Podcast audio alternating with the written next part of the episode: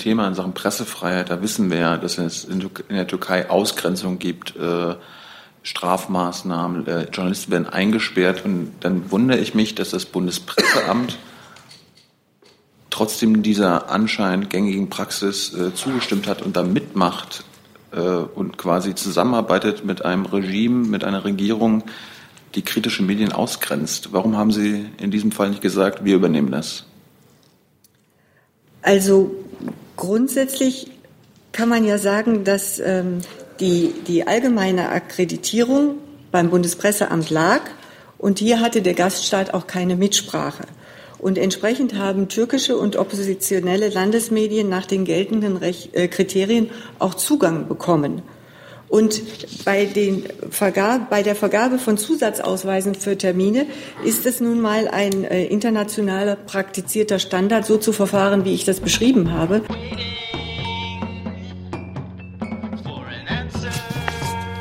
Ja, wir warten noch auf das Auswärtige Amt, aber wir fangen jetzt ähm, mal an, weil wir ohnehin zwei andere Themen noch vorher haben. Liebe Kollegen, liebe Kollegen, herzlich willkommen in der Bundespressekonferenz zur Regierungspressekonferenz am Freitag. Ich begrüße ganz herzlich die stellvertretende Regierungssprecherin Martina Fietz und die Sprecherinnen und Sprecher der Ministerien. Liebe Hörer, hier sind Thilo und Tyler. Jung und Naiv gibt es ja nur durch eure Unterstützung. Hier gibt es keine Werbung, höchstens für uns selbst. Aber wie ihr uns unterstützen könnt oder sogar Produzenten werdet, erfahrt ihr in der Podcast-Beschreibung. Zum Beispiel per PayPal oder Überweisung. Und jetzt geht's weiter.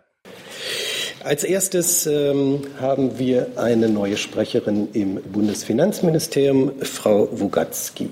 Ob Sie sich kurz vorstellen können, Frau Wugatzki? Das mache ich gerne. Guten Tag. Ich freue mich, dass ich hier bin. Ähm, einige von Ihnen habe ich ja schon mal bei Hintergrundgesprächen im BMF kennengelernt. Trotzdem möchte ich mich kurz vorstellen. Also ich bin seit 2007 im Bundesfinanzministerium mit einer Unterbrechung von viereinhalb Jahren im Bundespräsidialamt. Und dort war ich in der Abteilung für Finanzmarktpolitik und in der Zentralabteilung im Personalreferat tätig und bin jetzt seit Anfang Juli im Pressereferat. Und ich freue mich auf die Zusammenarbeit mit Ihnen.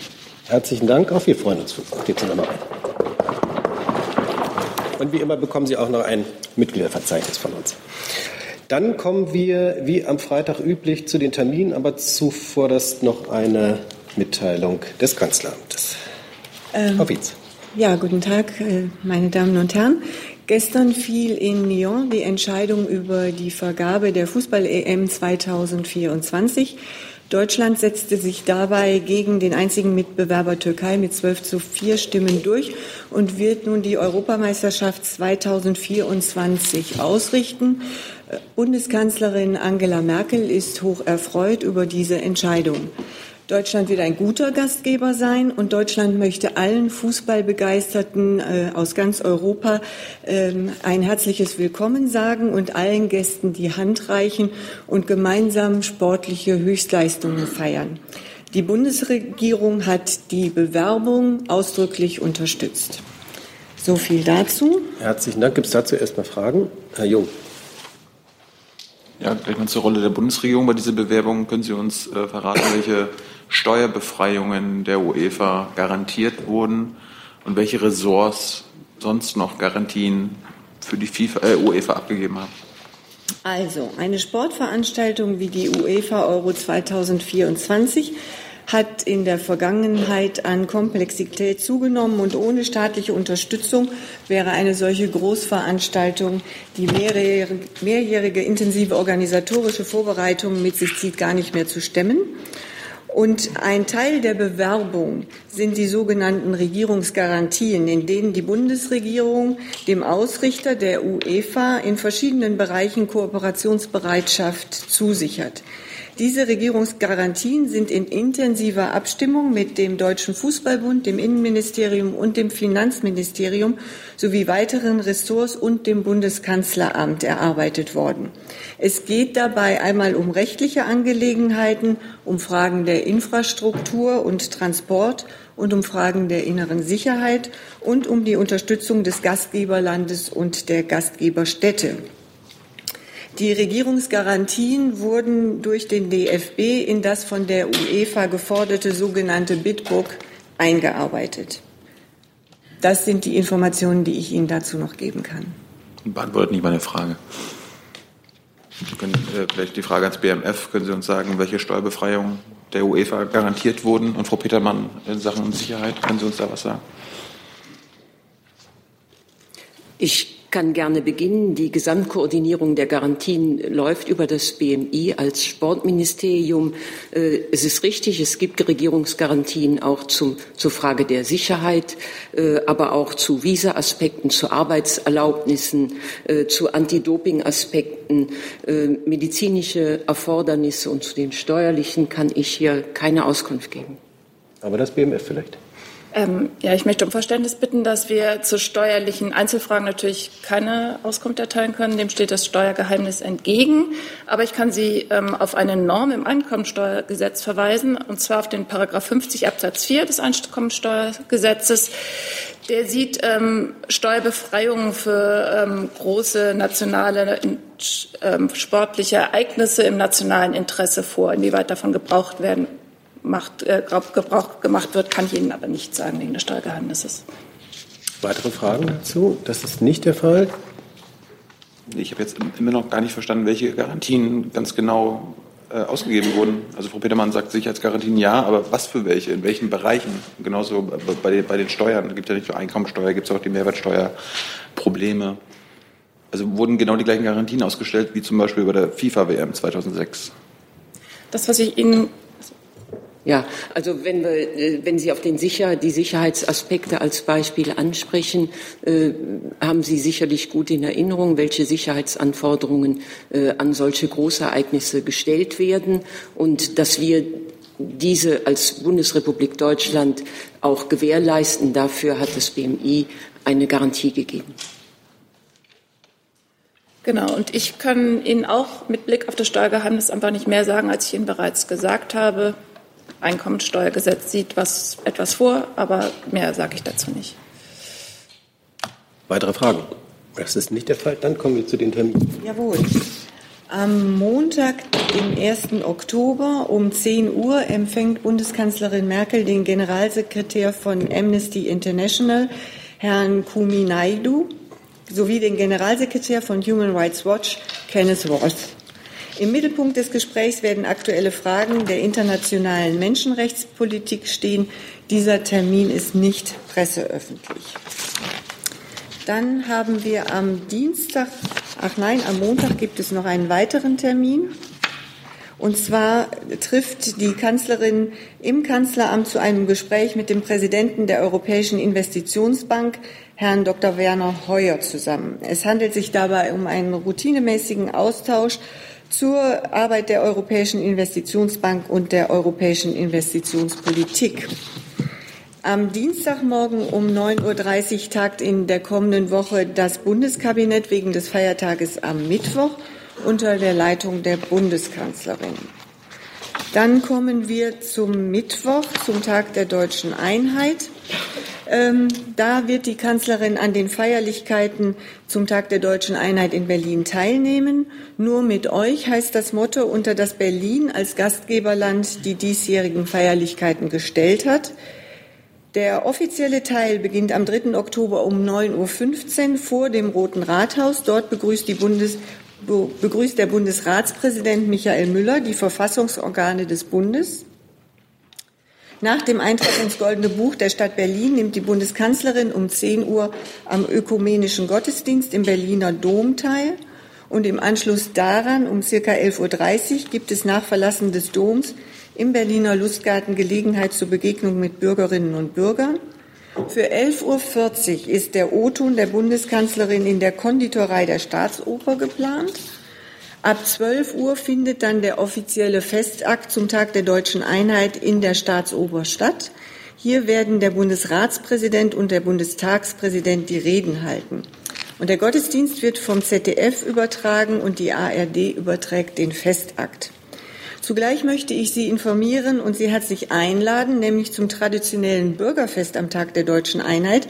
Das Fest beginnt schon am 1. Oktober in der Berliner Innenstadt. Auf dem Bürgerfest präsentieren sich alle Bundesländer sowie Bundestag, Bundesrat und Bundesregierung. Die Bundesministerien und das Presse- und Informationsamt der Bundesregierung präsentieren sich in diesem Jahr in einem neuen Gewand einer Formation aus drei Zelten vor dem Bundeskanzleramt. Und nach dem großen Erfolg im vergangenen Jahr wird es wieder unser Planspiel geben. Hieran können sich Bürgerinnen und Bürger beteiligen und so erleben, wie es ist, im Bundeskabinett zu sitzen, in die Rolle einer Ministerin oder eines Ministers zu schlüpfen und am Kabinettstisch seine Standpunkte und Projekte zu vertreten. Weitere Informationen zum Tag der deutschen Einheit finden Sie auf bundesregierung.de. Dann auch am Mittwoch wird die Kanzlerin mit ihrem Kabinett zu den siebten deutsch-israelischen Regierungskonsultationen nach Jerusalem reisen. Es werden alle Ressorts bei den Konsultationen vertreten sein, der überwiegende Teil auf Ministerebene. Ziel der Konsultationen ist die Stärkung und Erweiterung der bilateralen Beziehungen durch eine große Bandbreite an zukunftsorientierten politischen Vorhaben sowie der Austausch über aktuelle außenpolitische Fragen. Die einzigartigen Beziehungen zwischen beiden Staaten zeigen sich gerade in den Konsultationen, die abwechselnd in Jerusalem bzw. Berlin stattfinden. Sie fanden erstmals 2008 anlässlich des 60. Jahrestags der Staatsgründung in Israel statt, zuletzt im Februar 2016 in Berlin. Zum Ablauf kurz. Die Bundeskanzlerin und die Kabinettsmitglieder werden im Anschluss an den Festakt zum Tag der deutschen Einheit nach Israel aufbrechen. Nach Landung wird die Bundeskanzlerin am Abend des 3.10. an einem Abendessen auf Einladung von Premierminister Netanyahu teilnehmen. Am Vormittag des 4.10. wird die Bundeskanzlerin in Jerusalem die Ehrendoktorwürde der Universität Haifa entgegennehmen und an einer Diskussion mit Studierenden teilnehmen. Anschließend wird die Kanzlerin gemeinsam mit dem israelischen Premierminister einen Rundgang unternehmen zu Infoständen von deutschen und israelischen Unternehmen und dann an einem runden Tisch zu Wirtschaftsfragen, insbesondere zur Kooperation im Bereich Innovation teilnehmen. An diesem werden auch der Bundeswirtschaftsminister sowie die Wirtschaftsdelegation bestehend aus hochrangigen Firmenvertretern teilnehmen, die die Bundesregierung auf der Reise, äh, die die Bundeskanzlerin auf der Reise begleitet. Am Mittag des 4.10. sind die Bundeskanzlerin und ihr Kabinett von Staatspräsident Rivlin zu einem Mittagsempfang eingeladen, bevor dann am Nachmittag des 4.10. die bilateralen Gespräche der Bundeskanzlerin und der Ressortvertreter mit ihren jeweiligen Amtskollegen stattfinden. Im Anschluss an das Gespräch der Bundeskanzlerin mit Premierminister Netanyahu wird es eine Pressekonferenz geben und danach findet die Plenumssitzung der beiden Kabinette statt, bevor es am Abend des 4.10. wieder nach Deutschland zurückgehen. In der Delegation reist darüber hinaus der Beauftragte der Bundesregierung für jüdisches Leben in Deutschland und den Kampf gegen Antisemitismus, Dr. Felix Klein, mit. Er wird in Israel Gespräche zu Erscheinungsformen des Antisemitismus im Internet führen.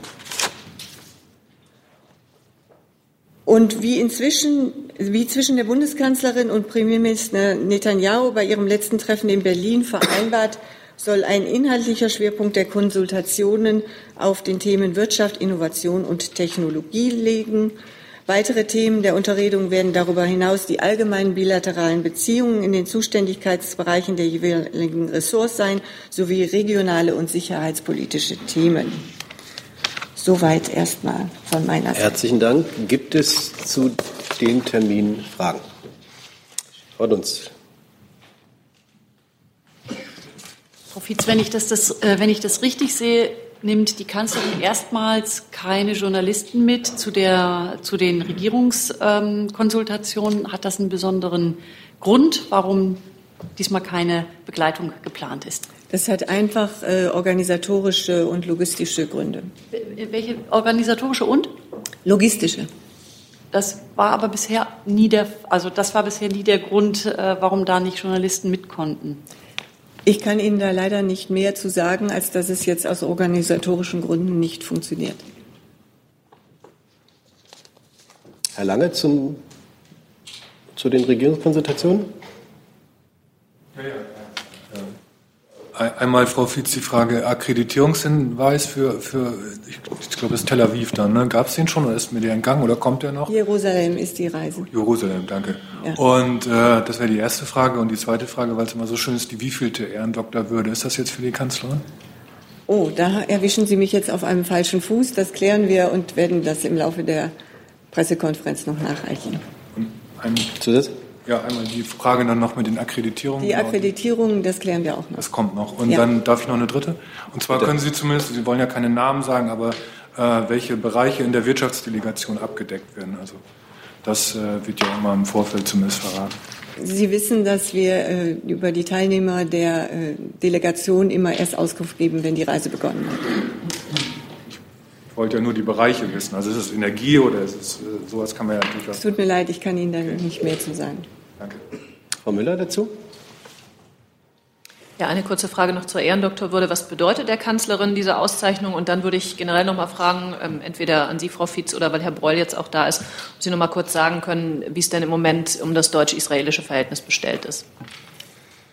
Also grundsätzlich ähm, bedeutet der Kanzlerin eine solche Auszeichnung natürlich viel. Sie weiß das zu schätzen, dass man ihre Tätigkeit als Politikerin äh, in dieser Weise würdigt und äh, auch ihre persönlichen und äh, ihre persönlichen Verdienste um auch das deutsch-israelische Verhältnis. Also von daher können Sie davon ausgehen, dass die Kanzlerin das sehr zu schätzen weiß.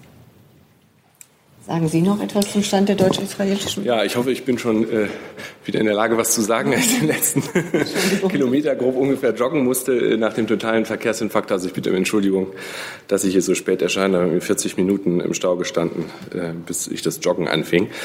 Äh, also allgemein zum deutsch-israelischen Verhältnis, ähm, äh, denke ich, äh, sind Sie sich allen bewusst, dass die Beziehungen eng vertraut äh, und gut sind. Außenminister Maas hat seinen Antrittsbesuch in Israel ja schon unternommen und da auch äh, Stellung genommen.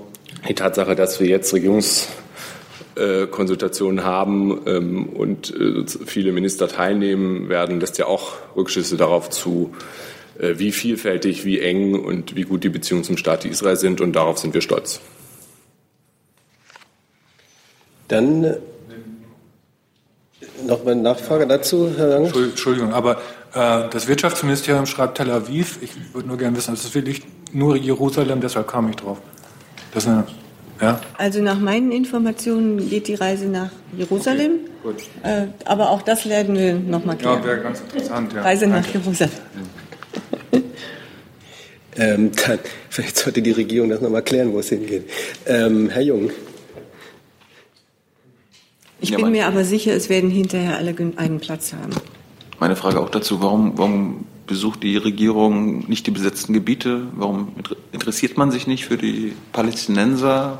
Äh, wie sieht es mit Gaza aus? Hat man da probiert, vielleicht mal reinzukommen? Herr Breul, da gab es ja jetzt diese Woche, äh, dass die einige EU-Abgeordnete auch von Herrn Maas Partei oder Schwesterparteien äh, die Einreise in Gaza verwehrt wurde. Was, äh, welche Position haben Sie dazu? Und Frau Fietz, vielleicht Herr Breuer, können Sie uns die deutsche Position zum israelischen Nationalstaatsgesetz äh, mitteilen? Da gibt es ja einige in der Bevölkerung, nicht nur in der arabischen Minderheit, sondern auch in der israelischen Minderheit, die davon äh, Rassendiskriminierung sprechen. Was sagt die Bundesregierung dazu?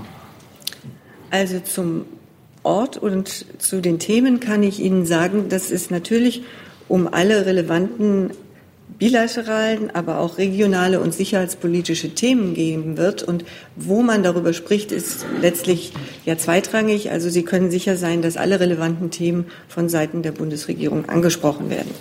Kommt, kommt man mit Palästinensern zusammen auf dieser Reise? Bitte? Kommt man mit Palästinensern zusammen auf es dieser Reise? Es handelt sich um Regierungskonsultationen. Ja, aber es gibt ja auch eine palästinensische Regierung. Ich habe Ihnen zum Programm gesagt, was äh, zum Programm zu sagen ist. Ja, also das kann ich nur unterstreichen. Selbstverständlich ist das Schicksal der Palästinenser ähm, der Bundesregierung nicht egal. Ähm, Außenminister Maas hat auch bei seinem letzten Besuch die ähm, ähm, palästinensische Regierung getroffen und ähm, Gespräche geführt.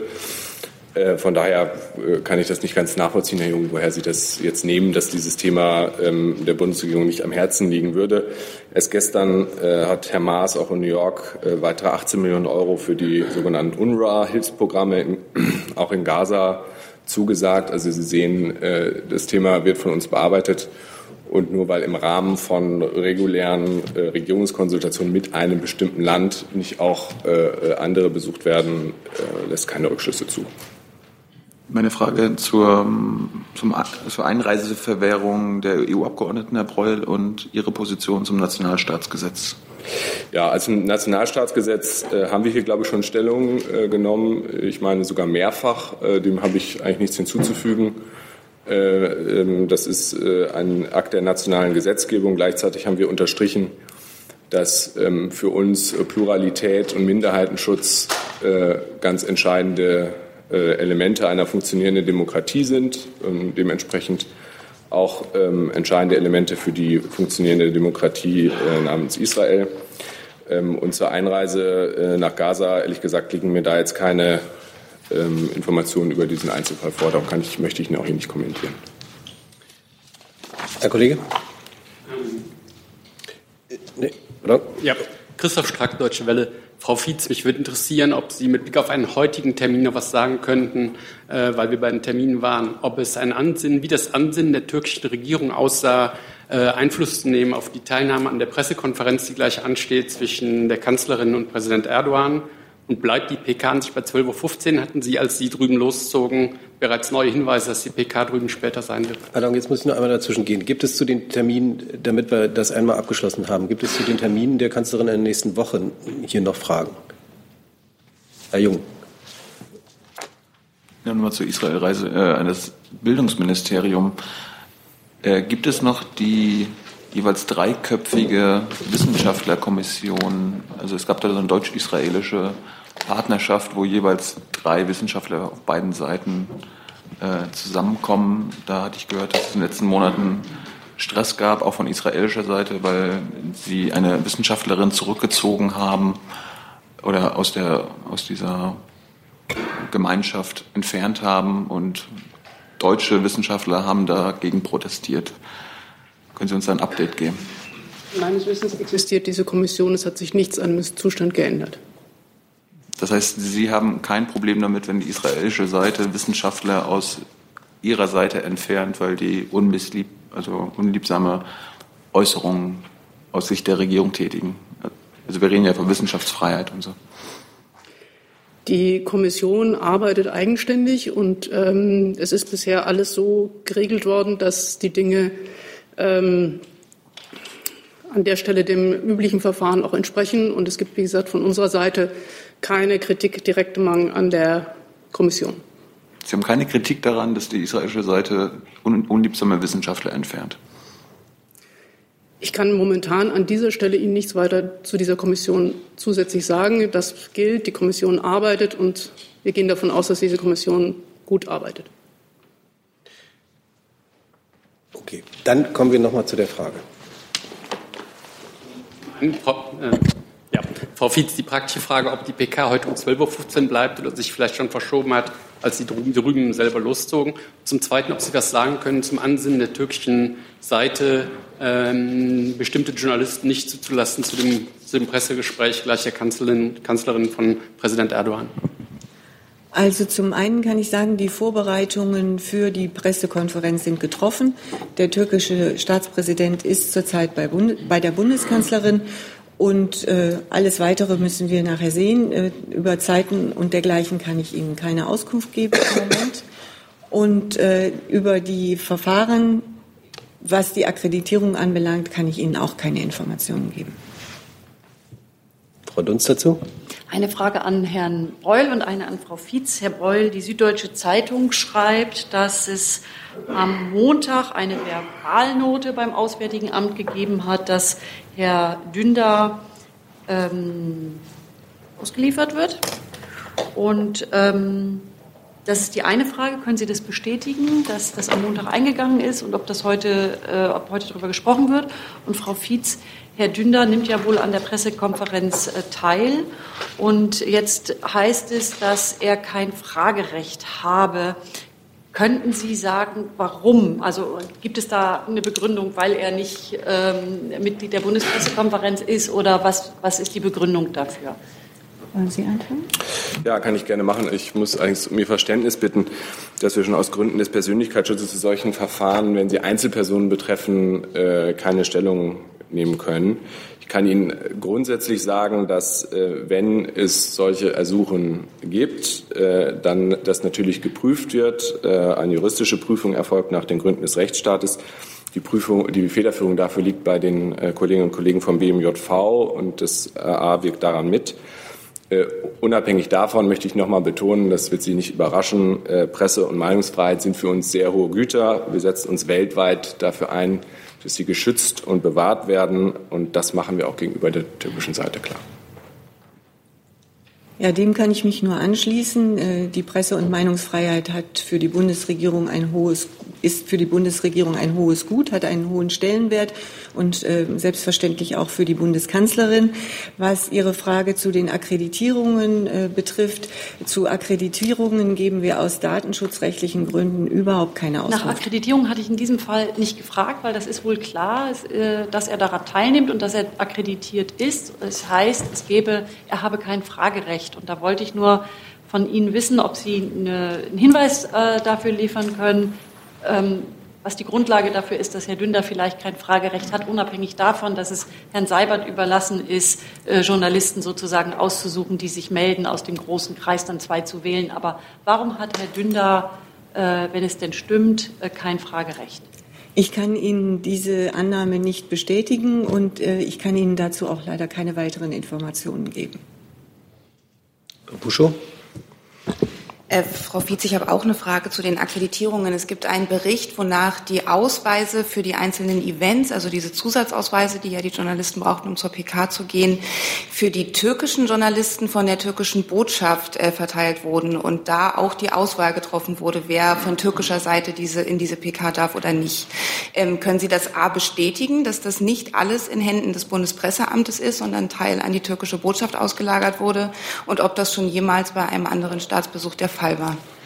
Also äh, dieses äh, ganze Thema ist etwas komplex. Ähm, bei der Zulassung von Pressevertretern ist zu unterscheiden zwischen der generellen Akkreditierung für den Besuch des türkischen Präsidenten und einzelnen Presseterminen mit begrenzter Zulassung im Rahmen dieses Besuchs. Und ein solcher Pressetermin mit begrenzter Zulassung ist die für heute geplante Pressekonferenz mit dem türkischen Präsidenten und der Bundeskanzlerin, wobei die begrenzte Zulassung Platzgründe zur, äh, als Begründung hat. Und für diese begrenzt verfügbaren Plätze werden, wie international üblich, Zusatzausweise paritätisch von der deutschen und der türkischen Seite in eigener Verantwortung vergeben. Maßgeblich für die Zuordnung der Medien zu Gast- bzw. Gastgeberland ist das Land des Hauptsitzes des jeweiligen Mediums. Das heißt, die Nachfrage, das passiert bei allen anderen Staatsbesuchen auch so. Wenn der russische Präsident kommt, entscheidet die russische Botschaft, welche russischen Journalisten zugelassen werden für die Zusatzausweise. Es, es ist internationale Gepflogenheit, das so zu handhaben, ja das ist auch, das ist immer noch nicht die Frage, es ist auch in Berlin bislang immer so gehandhabt worden, dass die jeweils ausländische Botschaft entschieden hat, wer einen aus diesem Land an Journalisten zugelassen wird. Ja. Frau Müller? Ja, noch mal kurz zu Herrn Dünder. Ähm, manchmal sagt die Regierung ja doch was zu Auslieferungsersuchen und so weiter, Stichwort Putsch de Mont und so. Von daher, vielleicht können Sie da doch noch mal was dazu sagen, ob Sie das diese Woche bekommen haben oder ähm, ob das vielleicht eh gar nicht so neu ist. Es kursiert ja wohl auch ähm, eine Liste mit 69 Personen, die angeblich an Frau Merkel im Vorfeld übergeben wurde, ähm, die in der Türkei wegen Terrorverdacht gesucht werden und in Deutschland sind. Also steht Herr Dünder da auch drauf oder steht er da nicht drauf? Also können Sie einfach mal da ein bisschen Klarheit schaffen.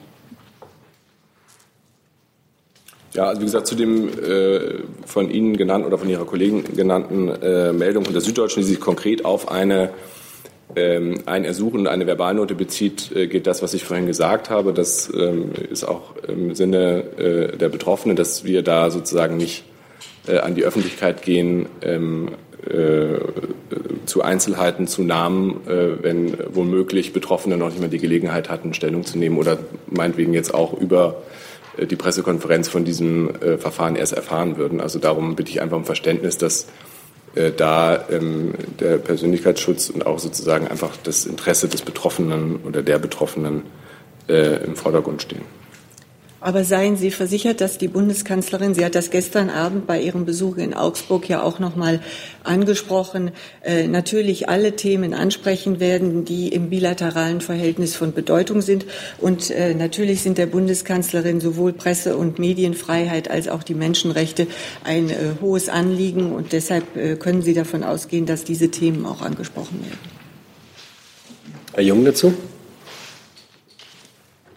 Fietz, gerade bei diesem sensiblen Thema in Sachen Pressefreiheit, da wissen wir ja, dass es in der Türkei Ausgrenzung gibt, äh, Strafmaßnahmen, äh, Journalisten werden eingesperrt und dann wundere ich mich, dass das Bundespresseamt trotzdem dieser anscheinend gängigen Praxis äh, zugestimmt hat und da mitmacht und quasi zusammenarbeitet mit einem Regime, mit einer Regierung, die kritische Medien ausgrenzt. Warum haben Sie in diesem Fall nicht gesagt, wir übernehmen das?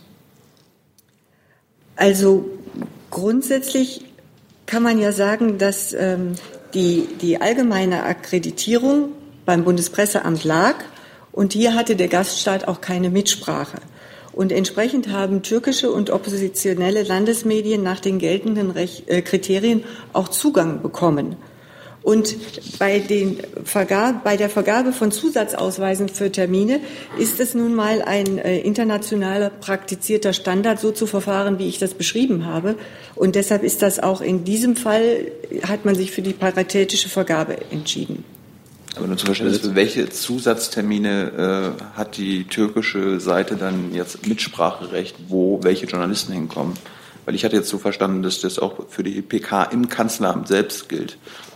Das galt für die PK im Kanzleramt, ja. Dafür gab es noch diesen Zusatzausweis. Haben Sie denn äh, Informationen darüber, dass die türkische Seite Journalisten abgewiesen hat oder hat gesagt, ihr könnt nicht kommen? Darüber habe ich keine Informationen. Herr Lange? Es gibt, Frau Fietz, diesen Bericht in der Bild-Zeitung, wo nachher Erdogan signalisiert habe, er werde die Pressekonferenz platzen lassen, wenn er Herr Dündar daran teilnimmt. Hat Herr Erdogan das so gegenüber der Bundesregierung äh, gesagt? Wissen Sie da was von? Dazu kann ich Ihnen leider keine Auskunft geben. warum nicht? Entschuldigung, warum nicht? Also ich meine, wir reden hier von Presse- und Meinungsfreiheit. Dann muss es, wissen Sie es nicht oder dürfen Sie es nicht oder das würde mich dann schon interessieren. Danke. Es handelt sich, wenn dann, um äh, bilaterale Gespräche und zu denen kann ich hier nichts sagen. Nee, es geht ja um die Pressekonferenz. Ja, aber wenn, Sie sprechen ja an Absprachen im Vorfeld der Pressekonferenz. Okay. Herr Jessen. Ja, es geht um eine Akkreditierung der anderen Art. Äh, Frau Petermann hat das Bundesinnenministerium Kenntnis davon, dass sich ein äh, SEK-Beamter für den Erdogan-Einsatz mit dem Namen ähm, Uwe Böhnig eingetragen, äh, pardon, Uwe Böhnert äh, eingetragen hat. Ich weiß äh, aus der Presse, dass es äh, entsprechende Informationen gibt, äh, aber ich habe dazu keine näheren Informationen. Das äh, ist nach meiner Kenntnis ein Vorgang des Freistaates Sachsen. Deswegen kann ich dazu nichts sagen.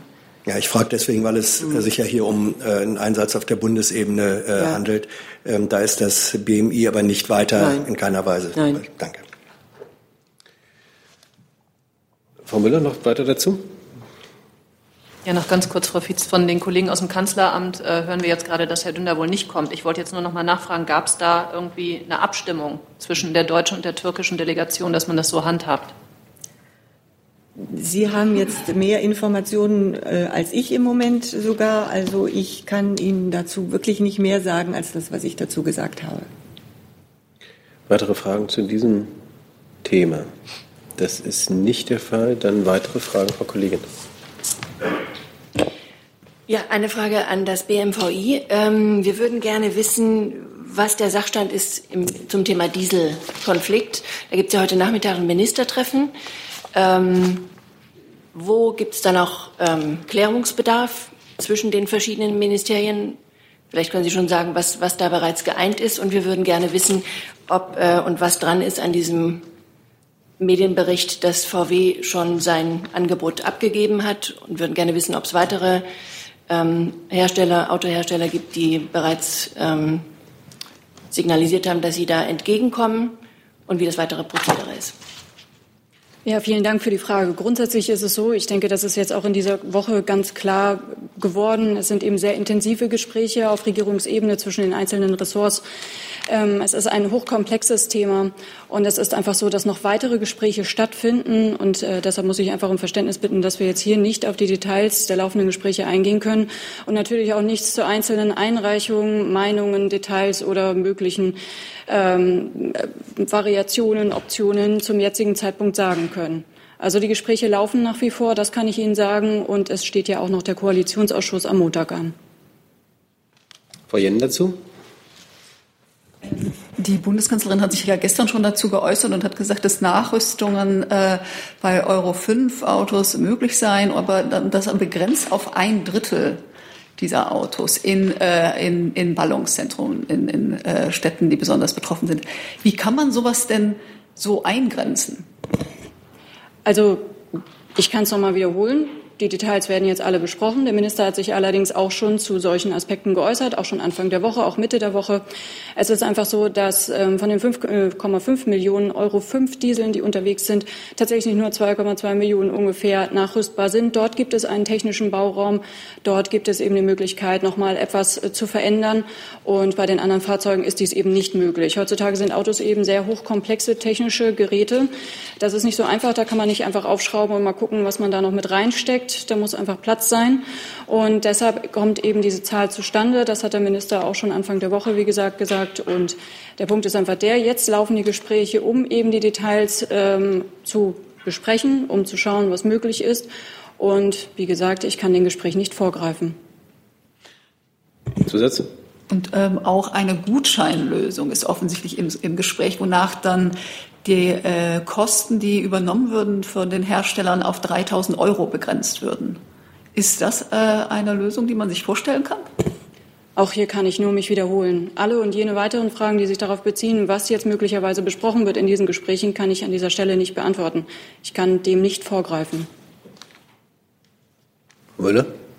Ich versuche es trotzdem noch mal aus der SPD. Kommen jetzt auch noch mal Forderungen, dass man äh, nicht nur auf zehn Städte geht, ähm, sondern auf 17 Städte. Ist das was, was Sie sich vorstellen können? Und ähm, noch mal eine rein technische Frage. Ähm, wenn ich das richtig verstehe, ähm, ist ja die Idee, dass man auch 70 Kilometer um diese zehn Städte rum ähm, die Halter von Fahrzeugen da fördert bei der Nachrüstung oder was auch immer da der Plan ist. Ähm, wie sind Sie auf die 70 Kilometer gekommen? Warum sind das nicht 50? Warum sind das nicht 100? Ich kann mich an dieser Stelle leider auch nur wiederholen. Ich kann zu diesen Details oder zu möglichen Absprachen oder auch möglichen Sachen, die Sie gehört haben aus diesen Gesprächen, hier keine Stellung nehmen. Da muss ich wirklich um Verständnis bitten. Weitere Versuche? Herr Mulke? Ja, vielleicht können Sie doch zum Verfahren noch mal ein bisschen was sagen. Ist die Autoindustrie da heute mit am Tisch äh, oder wird übers Wochenende vor dem Koalitionsausschuss dann mit Vertretern der Industrie nochmal gesprochen? Gibt es da ein Spitzentreffen oder wie müssen wir uns das vorstellen? Also ich wiederhole mich jetzt nicht, aber der Punkt ist einfach der, es ist Tatsache, dass Gespräche stattfinden und wenn es etwas zu sagen gibt, dann teilen wir Ihnen das natürlich umgehend mit und das werden Sie sofort erfahren, wenn wir dazu irgendetwas einladen. Kollege? Aber Frau Friedrich, Herr Fichtner, es bleibt ja wohl denke ich mal, Fakt und auch ähm, sicher, dass das Element Hardware-Nachrüstung in jedem Fall eine Rolle spielen wird. Äh, Herr Fichtner wahrscheinlich für Frau Schulze auch nicht verhandelbar. Ähm, das stimmt. Frau Schulze hat heute in einem Interview bei RND auch nochmal gesagt, Nachrüstungen müssen zwingend Teil der Lösung sein, weil sie einfach die wirksamste Maßnahme sind, um die Grenzwerte einzuhalten, um die Luft sauber zu bekommen und so auch um Fahrverbote zu vermeiden.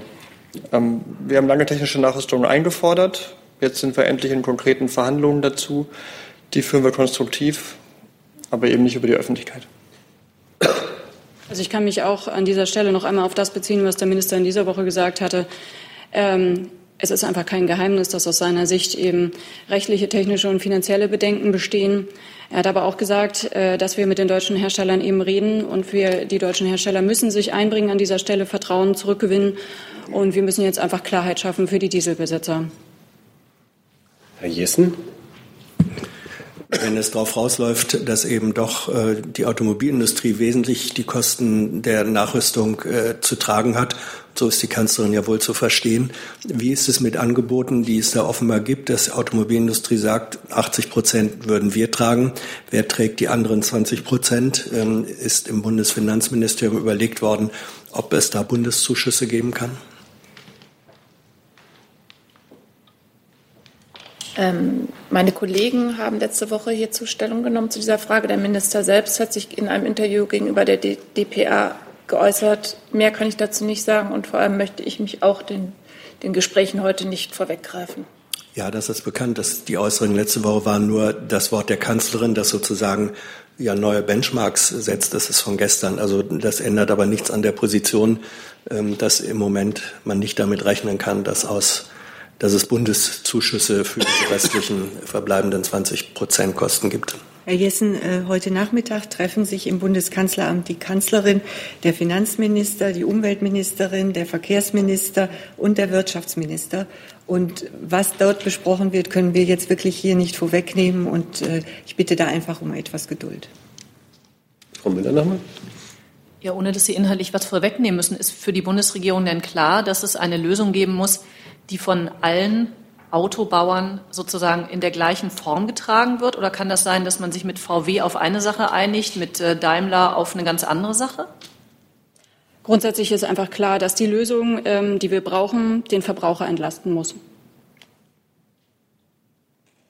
Das, und, aber das heißt, auf welche Art das geschieht? Das heißt, es könnte sein, VW macht irgendwie Nachrüstung, äh, keine Ahnung, Daimler macht einen Gutschein oder. Äh ich muss Sie einfach um Geduld bitten. Ich kann doch jetzt nicht den Gesprächen vorgreifen. Die Gespräche laufen noch und wie Frau Fietz gesagt hatte, heute Nachmittag finden weitere Gespräche statt. Und wenn es etwas zu sagen gibt, dann präsentieren wir Ihnen das natürlich und laden Sie dann auch dazu ein. Herr Jung? Herr Fichtner möchte die Umweltministerin, dass es für alle die gleichen Lösungen gibt, also für alle Hersteller. Frau Fietz, selbe Frage. Also bezüglich der Kanzlerin natürlich. Und wir wollen, dass die Luft sauber wird. Dafür brauchen wir so viele technische Nachrüstungen wie möglich in den besonders belasteten Städten. Ja, aber die Frage war ja gerade von Frau Müller, genau. ob ähm, die Lösung mit jedem Hersteller einzeln gefunden wird oder eine Lösung oder eine Lösung mit, für alle. Was will die Umweltministerin? Wir führen die Verhandlungen mit, nicht direkt mit den Autoherstellern. Wir führen die Verhandlungen innerhalb der Bundesregierung. Parallel dazu gibt es Verhandlungen mit Autoherstellern, das ist auch kein Geheimnis. Ähm, aber dem kann ich jetzt hier nicht vorgreifen. Und ich kann nur noch mal wiederholen, es handelt sich dabei um ein sehr komplexes Thema in dem viele Facetten zu berücksichtigen sind. Die Kanzlerin hat sich da wiederholt äh, positioniert, wie ihre Haltung ist. Dem muss ich hier nicht noch irgendwas hinzufügen. Und ansonsten müssen wir die Verhandlungen abwarten. Am Montagabend tagt dazu ja auch der Koalitionsausschuss. Es war immer gesagt, dass zum Ende September, also Ende September, Anfang Oktober, eine Lösung erarbeitet werden soll. Und dem Ziel sind wir jetzt ja schon relativ nahe, dass wir an dem Datum sind, sodass man ähm, jetzt äh, diese Gespräche einfach abwarten muss. Zusatz? Okay, also eine Lösung, nicht Lösungen. Äh, Herr Fichtner, ich hätte noch mal eine andere Frage in dem Zusammenhang. Sie hatten ja diese Woche dieses sogenannte Klimavorsorgeportal gestartet im Internet. Wenn man da reinguckt, man findet nichts zum Thema Diesel, Feinstaub, Abgase, noch nicht mal zum Moorbrand oder so weiter. Wie kommt das? Naja, das, was Sie gerade gesagt haben, hat ähm, mit Klima gar nicht so viel zu tun. Ne? Also Diesel ist ein Luftthema kein Klimathema. Außerdem geht es bei diesem Klimavorsorgeportal um die Anpassung an den Klimawandel. Also Klimaschutz ist auch ganz wichtig, aber Klimaanpassung ist eben auch nötig, weil ähm, man gewissen Klimawandel nicht vermeiden kann, leider. Und da geht es dann darum, ähm, Städte, Landwirtschaftsberater, ähm, Stadtplaner, also solche Berufsgruppen darauf vorzubereiten, wie sie sich an den Klimawandel anpassen können. Es gibt keinen thematischen Zusammenhang zu dem, was Sie gerade gesagt haben. Herr Kollege, noch mal zum Deal. Ja, Frau Vize will keine Haarspalterei betreiben, aber Sie sagen gerade Ende September, Anfang Oktober. Die Kanzlerin hatte immer gesagt Ende September. Also was gilt jetzt, Ende September oder Anfang Oktober? Sie wissen, dass der äh, Koalitionsausschuss am 1. Oktober tagt abends und da wird das Thema auf der Tagesordnung stehen. Weitere Versuche? Das ist bei diesem Thema nicht der Fall. Andere Fragen? Herr Weise. Eine Frage an Frau Wogatzki ans BMF. Ähm, gestern ähm, wurde Ihnen ähm, vom wissenschaftlichen Beirat, von Ihrem wissenschaftlichen Beirat ein Gutachten übergeben. Äh, Thema Ehegattensplitting. Die Wissenschaftler ähm, sprechen sich dafür aus, dass das Ehegattensplitting in der jetzigen Form nicht fortgeführt werden solle. Geht es vor allen Dingen um die Angebotswirkung, die vermeintliche, dass äh, Frauen dazu eher veranlasst würden, äh, sich gegen eine Vollzeitstelle äh, zu entscheiden und in Teilzeit zu bleiben. Dazu einfach äh, Ihre Haltung ähm, im Ministerium. Steht der Minister dazu? Machen sich das Gutachten möglicherweise gar zu eigen? Ähm, danke für die Frage. Grundlage unserer Arbeiten im Bundesfinanzministerium sind der Koalitionsvertrag. Ähm, hier sind keine Pläne vorgesehen, ähm, sich mit dem Ehegattensplitting auseinanderzusetzen. Ich möchte hier vor allem aber betonen, ähm, dass der wissenschaftliche Beirat beim BMF ein unabhängiges Gremium ist. Ähm, das gilt vor allem was, äh, darauf hin, was die Wahl seiner Themen angeht, als auch die Ergebnisse. Es ist nicht ein Expertengremium für Olaf Scholz. Frau Müller dazu? Ja, Frau Wogatzki, darf ich Ihre Ihren Hinweis auf den Koalitionsvertrag, ähm, wo nichts drinsteht, zum Ehegattensplitting so verstehen, was nicht im Koalitionsvertrag steht, wird in dieser Bundesregierung auch nicht angepackt? Basis unserer Arbeit ist zunächst, was im Koalitionsvertrag steht. Wenn Sie jetzt aber ähm, eine dolle Idee hätten, die aus Ihrem Haus kommt oder auch von irgendeinem Beirat, ähm, was Sie eigentlich gerne durchsetzen würden, würden Sie das dann anpacken oder würde das, weil es nicht im Koalitionsvertrag steht, überhaupt gar keine Chance haben? Ähm, Impulse kommen meist aus dem politischen Raum. Da möchte ich jetzt dazu nicht sagen, ähm, wie die aufgegriffen werden. Herr Weise noch mal dazu? Noch eine Nachfrage doch noch dazu, ähm, losgelöst von dem Gutachten. Es geht ja um ähm, eine ganz konkrete Feststellung, nämlich dass, der, äh, dass das Ehegattensplitting äh, dazu führe, dass äh, Frauen sich gegen Vollzeitjobs entscheiden würden. Und äh, die Begründung in dem Gutachten ist ja, genau diese und äh, der Rückschluss, dass dies eben äh, auf dem Weg dem Koalitionsvertrag sogar widerspreche, wenn man am Ehegattensplitting festhalte. So steht es im Gutachten. Aber wie gesagt, losgelöst davon teilen Sie diese Einschätzung im Ministerium, dass ähm, das Ehegattensplitting genau diese äh, Wirkung hat. Ich bitte um Ihr Verständnis, dass ich von dieser Stelle aus keine Bewertung des Gutachtens vornehmen will, was wie gesagt unabhängig von unserem. Des Ehegattensplittings, nicht des Gutachtens. Auch zum Ehegattensplitting möchte ich mich hier nicht äußern. Weitere Fragen dazu? Das ist zu dem Thema nicht der Fall. Dann hat Frau Fietz noch eine Nachlieferung. Jawohl, also es ist die 15. Ehrendoktorwürde für die Kanzlerin. Und äh, Akkreditierungen wie bei solchen Reisen üblich über die deutsche Botschaft vor Ort. Und ähm, die Programmpunkte finden in Jerusalem statt. Herzlichen Dank. Dann weitere Fragen. Ähm, Herr Jessen. Ja, Frage ans Auswärtige Amt.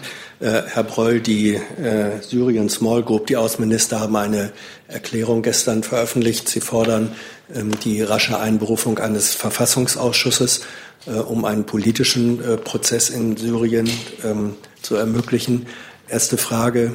Äh, gibt es schon Reaktionen seitens der syrischen Regierung, Russlands oder des Irans? Und zum Zweiten in der Erklärung, werden, wird gesagt, diejenigen, die eine militärische Lösung anstreben, riskieren einen Flächenbrand. Wer sind diejenigen? Wer ist damit gemeint? Ja, äh, Jessen, Sie zitieren korrekt aus dem Statement von gestern äh, Abend, ähm, also unserer Zeit nachts. Ähm, mir ist nicht bekannt, dass es darauf äh, bisher öffentliche Reaktionen seitens Russlands oder seitens Iran gegeben hätte, aber ähm, das könnte mir auch entgangen sein, aber wie gesagt, in New York wird ja auch noch geschlafen. Also von daher ähm, muss man da vielleicht auch noch ein bisschen warten. Ähm, und äh, ehrlich gesagt ähm, glaube ich, dass Sie Ihre Frage selbst beantworten können. Sie wollen es wahrscheinlich nur noch mal aus meinem äh, Mund hören. Aber äh, es ist kein Geheimnis, ähm, dass wir insbesondere den Iran und Russland auf das auffordern, ihren Einfluss, den sie auf das Regime haben, zu nutzen, um das Regime an den Verhandlungstisch zu bringen. Ja, äh, die Antwort kann ich mir eben leider nicht wirklich selbst geben, weil wenn Sie sagen, diejenigen, die eine militärische Lösung anstreben, das ist ja ein aktiver Prozess. Äh, meinen Sie damit alleine die Assad-Regierung oder Teile der Assad-Regierung oder gehören zu denjenigen, die eine militärische Lösung anstreben, aktiv anstreben, auch Russland und Iran? Das sind schon Unterschiede. Naja, also wir meinen äh, es so, wie es da steht, nämlich dass äh, wir diejenigen, die eine militärische Lösung anstreben, davon überzeugen wollen, zum politischen Prozess zu kommen. Aber wer das ist kann, das? Naja, das äh, kann das? nur die Person äh, beantworten, die handelnd tätig wird. Nee, Äh, Sie, äh, Entschuldigung, Sie adressieren Menschen und dann werden Sie doch wissen, wen Sie adressieren. Das Naja. hätte ich gern gewusst. Naja, also äh, ich glaube, wir müssen uns jetzt nicht in Haarspaltereien hier ergehen. Unsere Botschaft ist klar, wir wollen einen politischen Prozess.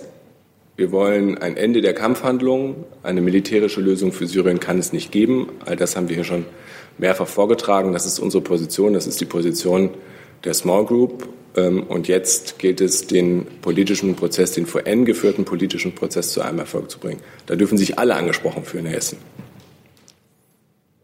Herr Jung? Herr Breul, haben Sie die völkerrechtliche Bewertung des türkischen Angriffs auf Afrin mitgebracht? Darauf warten wir seit fast acht Monaten jetzt. Habe ich für Sie keinen neuen Stand. Wann können wir damit rechnen?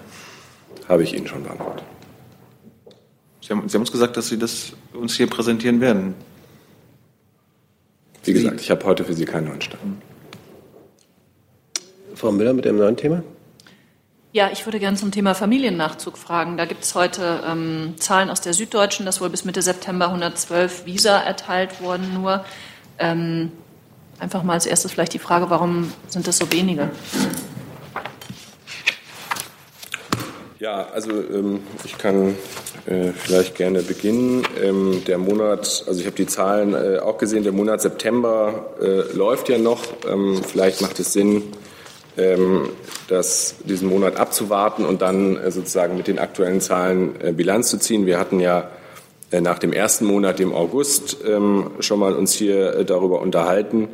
Ähm, Und wir waren der Auffassung, ähm, dass die Mechanismen, die da greifen, naturgemäß kompliziert sind, weil es ist ein Prüfungsverfahren. Es liegt auch nicht alles in unserer Hand, weil natürlich immer diejenigen, die geprüft werden, äh, auch Informationen beibringen müssen und zu Terminen erscheinen müssen äh, und so weiter. Also das ähm, ist kompliziert. Äh, Wir haben den Eindruck, es ist gut angelaufen. Ähm, Wir sind zuversichtlich, ähm, auf mittlere und längere Frist uns in dem Zahlenbereich zu bewegen, der angestrebt ist.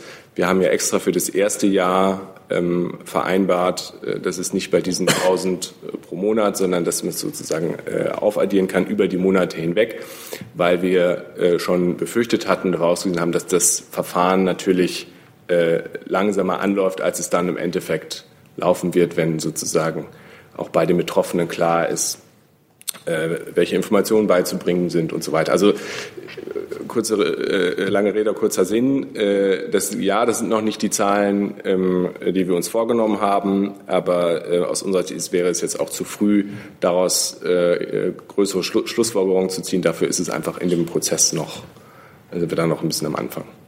Nachfrage, habe ich Sie richtig verstanden, dass es im Moment vor allem an den Antragstellern liegt, dass die noch nicht genau wissen, was sie beibringen müssen? Oder liegt es ähm, an den Behörden, dass es einfach schwierig ist? Und also selbst wenn wir jetzt im September bei 70 waren äh, bis Mitte des Monats, das ist halt sehr weit noch entfernt von 1000 im Monat. Also wie wollen Sie das schaffen, auf 1000 im Monat zu kommen?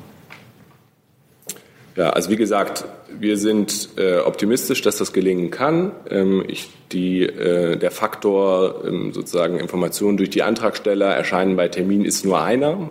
Ähm, das ist nicht der alleinige Grund. Äh, äh, es, sind einfach auch neue Verfahren, die sich äh, einspielen müssen. Es sind komplexe Prüfer, Prüfverfahren.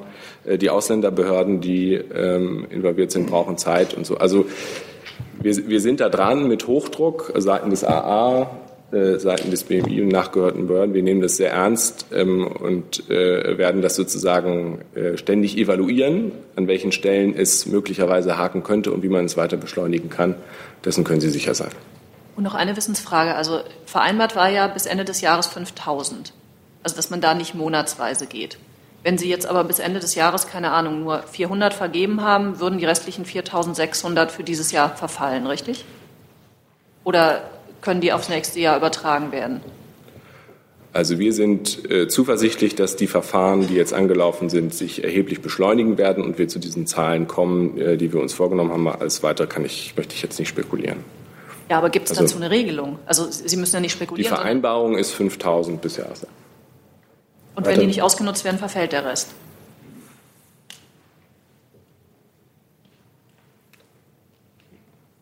Also mein Stand ist 5000 bis Jahresende. Das müsste ich jedenfalls nochmal nach. Ja, ja, den Stand habe ich ja auch. Aber das ist ja nicht die Frage. K können Sie was dazu sagen? Nein, die, die Frage habe ich schon richtig verstanden, ob die, die Restsumme übertragen werden kann ins neue Jahr. Kann ich Ihnen an dieser Stelle so nicht beantworten. Ich außer Sie haben dazu eine äh, definitive Antwort. Ähm, ansonsten kann ich das, was vom AA hier vorgetragen wurde, äh, nur bestätigen. Auch wir sehen durchaus äh, dass es noch nicht die Zahl ist, äh, die man erwartet, äh, die, die, die 1000 erreicht. Allerdings hatten wir es auch nicht erwartet. Das muss man auch sagen, dass gleich zu Beginn 1000 im Monat erreicht werden. Deswegen hatten wir uns ja auf die 5000 bis zum Jahresende auch direkt wurden diese vereinbart, weil man sich schon, wir uns schon gedacht haben, dass diese nicht erreicht werden. Bin aber auch zuversichtlich, dass der Prozess, wenn er angelaufen wird, dann auch diese Zahl erreichen wird. Würden Sie es denn für uns herausfinden, was passiert mit den? Ja, selbstverständlich. Dankeschön. Weitere Fragen dazu? Das ist nicht der Fall. Dann hatte ich mit anderen Themen noch Herrn Jung. Ja, ich habe nicht viel Hoffnung, aber Frau Einhorn, äh, der Minister hat ja hier an dieser Stelle uns am Tag der offenen Tür versprochen, dass bis Ende September, also bis zum Ende des dritten Quartals die Liste mit den sogenannten unmittelbar Beteiligten am Jemenkrieg vorliegen würde. Haben Sie die dabei? Heute ist der letzte Tag. Ähm, ich habe keine Liste dabei. Ich denke, da hat sich das Auswärtige Amt zuletzt so geäußert. Ich habe da keinen neuen die, Stand. Die wissen das auch nicht. Weitere Fragen dazu? Oder, Herr Breuer? Äh, also Herr Jung, wir haben uns doch gerade am Mittwoch über dieses Thema unterhalten und ich äh, habe Ihnen dazu die Antwort gegeben, die wir Ihnen geben können. Dann noch dazu, Herr ja, Jessen? Äh, dazu. Ich frage deswegen, weil ich auch bei dieser äh, Bürgerpressekonferenz dabei war. Und es war eben so, dass der äh, Wirtschaftsminister hier angekündigt hat, die Liste, und das war auf sein Haus, wenn ich das richtig sehe, bezogen, die Liste der aus seiner oder Sicht des, äh, seines Hauses direkt am Jemenkrieg Beteiligten solle im Laufe des dritten Quartals vorgelegt werden. Es gibt die Liste, unbeschadet dessen, Herr Breul, was wir hier auch vorgestern mehrfach diskutiert haben. Diese Liste liegt bislang noch nicht vor. Die einfache Frage ist also, gilt das Ministerwort? Wird die Liste bis Ende des Quartals, also im Laufe der nächsten zwei, drei Tage vorgelegt? Also jetzt aktuell habe ich dazu keinen neuen Stand. Wenn es den gibt, teilen wir Ihnen mit. Dazu? Nee. Dann neues Thema? Ich habe zwei Fragen ans Bundesfinanzministerium. Es, es gibt ja offensichtlich ähm, in Sachen Anti-Geldwäsche-Einheit FIU die Überzeugung in mehreren äh, Bundes- und Polizeibehörden der Länder, dass die Arbeit oder die bisherige Arbeit dieser Anti-Geldwäsche-Einheit ähm, nur als ja, negativ und verheerend bezeichnet werden kann. Da wüsste ich gerne, wie das Bundesfinanzministerium ähm, diese Bewertung beurteilt und ob sie sich über die Lage bei der FAU von der FAU äh, richtig beurteilt fühlt. Und Frau Petermann, an Sie die Frage, wie bewerten Sie das, dass die Polizeibehörden den ähm, Anti-Geldwäsche-Kampf in Deutschland so beurteilen? Vielen Dank. Ähm, in der Tat, Sie haben recht. Ähm, es gab Anlaufprobleme bei der FAU nach dem Wechsel vom BKA zum Zoll. Und gerade deswegen haben wir im Sommer ähm, Maßnahmen zur Stärkung der FAU beschlossen. Unter anderem wurde die FAU personell verstärkt. Dann wurden die Arbeitsläufe standardisiert. Das äh, betrifft auch die Zusammenarbeit mit den Strafverfolgungsbehörden. Es gibt äh, mit Herrn Schulz eine neue Leitung seit dem 1. August und ähm, nach meiner Kenntnis zeigen diese Maßnahmen auch schon erste Wirkungen. Die sogenannten Altfälle sind zum Stichtag des 6. Juli nämlich endgültig abgearbeitet worden. Ähm, und zur weiteren Verbesserung der Abläufe ist die FAU mit allen relevanten Stellen im Gespräch, um nach Lösungen zu suchen, beziehungsweise um Lösungen zu manifestieren. Ich möchte dazu keine nicht weiter ergänzen. Die Zuständigkeit ist gewechselt und äh, wird vom BMF äh, bearbeitet und werde das nicht weiter hier kommentieren. Nochmal eine Zusatzfrage. Das heißt also, ähm, das BMF ist nach wie vor der Meinung, das handelt sich um Anfangsschwierigkeiten, die sind behoben und das läuft jetzt alles super. Dann frage ich mich, die BKA und die Landeskriminalämter in diesem Bericht, der vom Mitte September ist, äh, zu so einem Fazit kommen können. Ich meine, irgendeiner von Ihnen muss doch dann eine Wahrnehmung haben, die mit der Realität nicht zusammenpasst. Also zu dem Bericht selber bitte ich um Ihr Verständnis, können wir keine Stellung nehmen, den Sie da zitieren. Ähm, wenn man Maßnahmen zur Verbesserung ergreift, äh, dauert es ja auch eine gewisse Zeit, bis Maßnahmen zu greifen beginnen. Aber ich habe ja darauf verwiesen, dass ähm, die Altfälle bereits alle abgearbeitet sind. Weitere Fragen zu diesem Komplex? Hey Leute, Jung und Naiv gibt es ja nur durch eure Unterstützung. Ihr könnt uns per PayPal unterstützen oder per Banküberweisung, wie ihr wollt. Ab 20 Euro werdet ihr Produzenten im Abspann einer jeden Folge und einer jeden Regierungspressekonferenz. Danke vorab. Gibt es Fragen zu anderen Themen? Frau Müller. Frau Petermann, können Sie uns sagen, ähm, wie eigentlich im Moment gerade der Nachfolgesuchprozess für Herrn Maaßen läuft? Also ist, ist der Minister da gerade aktiv dabei oder wartet man jetzt doch auch erst noch mal, keine Ahnung, bis die ganze Aufregung um CDU, Erdogan und was auch immer sich gelegt hat? Nein, der Prozess der Suche läuft. Ich kann Ihnen allerdings dazu keine Neuigkeit mitteilen. Gibt es weitere Fragen?